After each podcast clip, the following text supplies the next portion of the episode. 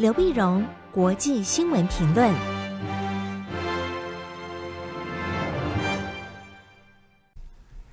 各位听众朋友，大家好，我是台北东吴大学政治系教授刘碧荣。今天为您回顾上礼拜重要的国际新闻呢。第一个，我们来先看美国总统拜登的中东之行。美国总统拜登在七月十三号到七月十六号到中东、以色列、沙乌地阿拉伯进行了访问。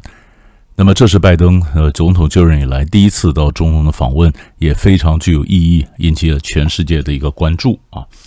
那么，最重要的原因呢，拜登第一个他到呃到了以色列，到以色列他强化跟以色列的安全关系。那么，他也跟以色列了发表联合声明啊，加强双方的军事合作。那么，同时呢，共同对抗伊朗的这个势力的扩张。那以色列呢，呃，在川普总统时候呢，那么跟阿阿联酋建立呃，那么建了交。那么拜登上来说，哎，他会延续川普的这个政策，所以他也在嗯，那么以色列呢，召开了以色列、阿联酋、印度和美国新的四边会谈。这会谈呢，美美国总统拜登、以色列看守内阁的总理拉皮德是在现场，那印度的总理莫迪，还有阿联酋的一个呃什么王室啊，他们是在在线上。呃，四边四边呢，因为他们就英文名字来讲呢，以色列和印度，它英文名字第一个都是 I；美国跟阿联酋英文名字第一个字母都是 U，所以这叫 I two U two 的一个高峰会议的新的一个小四边。小四边其实更重要的一点呢。就是以色列，它有个特殊的地位啊，它是最近它的这个呃网络安全的这个这个合作的中心呢，以色列变成网网络安全的一个中心。那么很多的网络安全的公司、投资新创公司都到了以色列，很多公司呢也把他们的实验室摆在以色列。那包括中国大陆的阿里和华为，那甚至二零一八年十月份的时候呢，当时担任总理的纳坦雅胡啊，也接待了王岐山和马云。所以美国这样做呢，这次拉再重新强化跟以色列的关系呢，当然有把以色列往这个美国这边的拉回来的这个味道。因为过去在这个嗯川普总统的时候，共和党的中东政策呢，那强调以色列，强调重点在沙乌地阿拉伯。那民主党呢，从奥巴马开始，他的这个政策中东的重点摆在伊朗。那摆在伊朗，那伊朗跟以色列是死敌啊。所以，当美国摆在伊朗这边时候，以色列们跟美国就走得比较疏远了。那所以这次呢，他们也这个呃，拜登去一下把以色列再拉回来这个味道。然后更重要的是，下一站呢，到了呃沙乌地阿拉伯。到沙乌地阿拉伯呢，当然这里面两块，一个是美沙关系，一个是美国也参加了海湾国家合作理事会的，就是那么海海湾国家合作理事会的一个峰会。那么在这次呢，跟伊跟沙乌地阿拉伯的关系最重要的一个原因呢，那就是美国过去，尤其民主党的时候，我们刚刚讲过，它是重点是压在伊朗，所以在拜登在竞选时候呢，对呃沙乌地阿拉伯的王储啊，那么宾萨勒曼就叫现在所谓的 MBS 啊，大加批评，主要的原因呢。那就是宾萨勒曼呢，那么他可能涉及到二零一八年沙国异议记者哈绍吉在土耳其呃沙沙乌地阿拉伯领事馆遇害的这个事件。当时要是人权分子啊，什么都批评批评，觉得那么拜登也说，那这个责任呢可以上诉一路追到 MBS。可是现在呢，以色以色列跟现在美国呢，那么跟沙乌地阿拉伯要开始恢复关系，最主要的原因是油价。表面上当然说你是遏制中国和俄罗斯的势力扩张啊，那地缘政治上当然有这个原因，但是经济上也是个非常重要的原因呢，这是油价。俄乌战争一打下来之后呢，其实经济经济啦重创啊，油价飙升啊，那么通货膨胀啊不断的升高，那油价飙升呢，那美国人当然痛苦指数也升高。所以在今年十一月，眼看其中选举快到，油价这么高，那么民主党的这个选情低迷啊，拜登忧心如焚。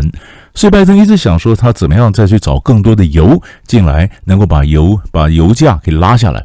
本来是寄望跟伊朗这伊核谈判，如果能够谈成，解除部分对伊朗的制裁，伊朗的油可以释放出来。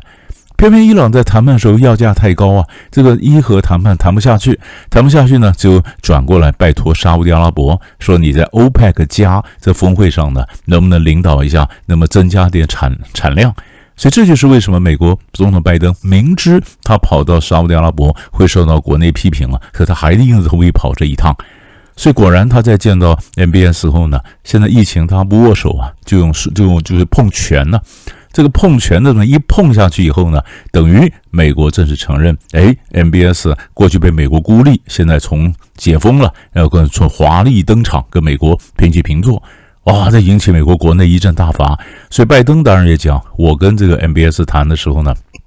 当然有谈到，有谈到这个呃，这这个呃人权问题啊，是吗？但人权问题，当然他批评了人权问题。那 MBS 也说，那你美国自己一个中东的记者被被以色列的这个这个子弹打死，你们也没有去追究啊，等等，也提出了一些人权的问题做抗衡，就互相打脸了，就过去。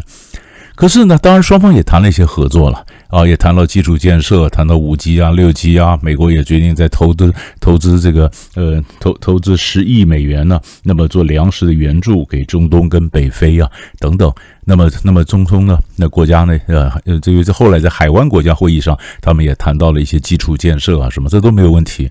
可是问题是油呢，油它倒没有，MBS 倒没有具体的一个承诺。他说这是 OPEC 加。他们要开高峰会议时候决定，不是我沙乌地阿拉伯一个国家所能决定的，所以要等到八月三号，要等到八月三号，八月三号，所以拜登想拿回来一个承诺，并没有啊，拿回来没有一个具体的承诺。那拜登当然也希望能够说服呃沙乌地阿拉伯，你能够能够不要用华为的五 G 啊。后来沙乌地阿拉伯后来说我没有承诺，我还是会用沙乌华为的五 G，所以也就是说这一趟去几乎是空手回来。后来当然，你说在海湾国家会议、海湾国家合作理事会加上埃及、伊拉克、呃约旦，所以这叫海湾国家理事会加三。那加三的会议上，拜登当然强调说，美国会留在中东，美国会呃会继续呃，不是说美国现在就走了到亚洲去了，到印太去了，不是，美国依然会留在中东，在强调他对这个地区的承诺。嗯，但是问题是这都还是空的。还是空的，那我们就看看最后油价会不会怎么改变，然后沙乌地阿拉伯跟美国的关系会不会有所改善，这才是我们后面看的一个重点。第二个新闻呢，我们看的是意大利，意大利的总理啊，那么拉吉德呃德拉吉啊，在七月十四号的时候呢，向意大利总总统请辞啊，请辞，但是后来总统未留了，未留，但这局势有点又就显得有点紧张。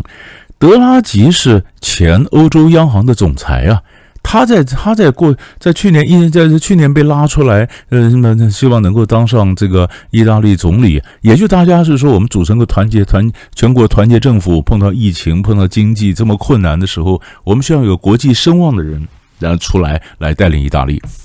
果然，德拉吉他也他也是非常有具有国际声望啊，尤其现在欧洲，欧洲你说谁能代表欧洲呢？你说这个梅克尔退休以后，肖兹德国的肖兹总理才刚上来，内部的这个呃，很不见得能够站得稳。那么呃，他的个性也比较内敛，那比较喜欢外面想领引导欧洲的马克宏。那么但是因为他国国内又选得不好，国国会有这大部分反对党呢，那么又把他的注意力拉回国内的经济。那英国呢，那已经不是欧盟的一份一部分，何况英国现在现现在正首相也要换人。所以就在这样的一个情况下呢，哎，素有国富素富有国际声望的德拉吉整个起来，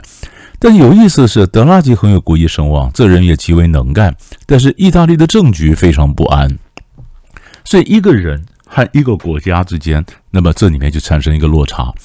啊，就产生落差，落差呢，所以在这个整整个的呃上个礼拜发生的事情呢。那是因为德拉吉他的政党里面呢，一个就就就五星运动党啊，他觉得他不支持德拉吉几个经济的纾困的方案。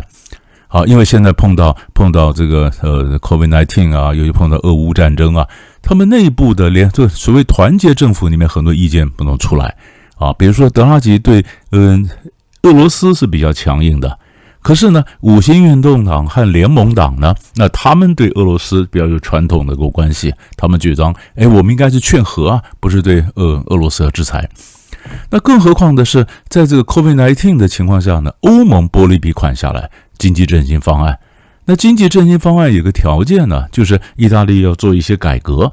那推动这个改革呢，里面当然有的人受益啊，有的人觉得他觉得不公啊，所以内部有很多不同的意见。不同意见，那德拉吉靠他个人的声望也许可以推动改革，但是呃，反对党五星运动他在这边说不行，有些政策我不同意，不同意呢，所以就不支持德拉吉一些改革。那不支持这个投票呢？德拉吉说：“那我们将来当初我上来的时候讲的说是全国团结政府啊，那你五星运动又分裂，有些人退出联合政府，那这样的，那我就辞职。可是意大利很多都要市长啊，什么大都会的这个市长啊，这些都是联名起来说我们现在需要德拉吉啊，所以总统就告德拉吉说：你先不能辞，你就就是这上个礼拜的事情。他说你这个礼拜，这个礼拜呢，你再向国会再把这政策提出来，再看看国会的投票。”如果国会的投出那么呃信任票，那你这这内阁呢就继续干下去。真的不行，那再那再再再解除。如果真的不行，假如真的没有通过，那真的辞职的话，九月份意大利又要进行选举了。那这个选举，意大利政府呢，这个整个又开始又开始乱了。所以这才是我们比较担心的欧洲的大的一个问题。但欧洲还有个问题很值得我们关心，就是欧洲太热。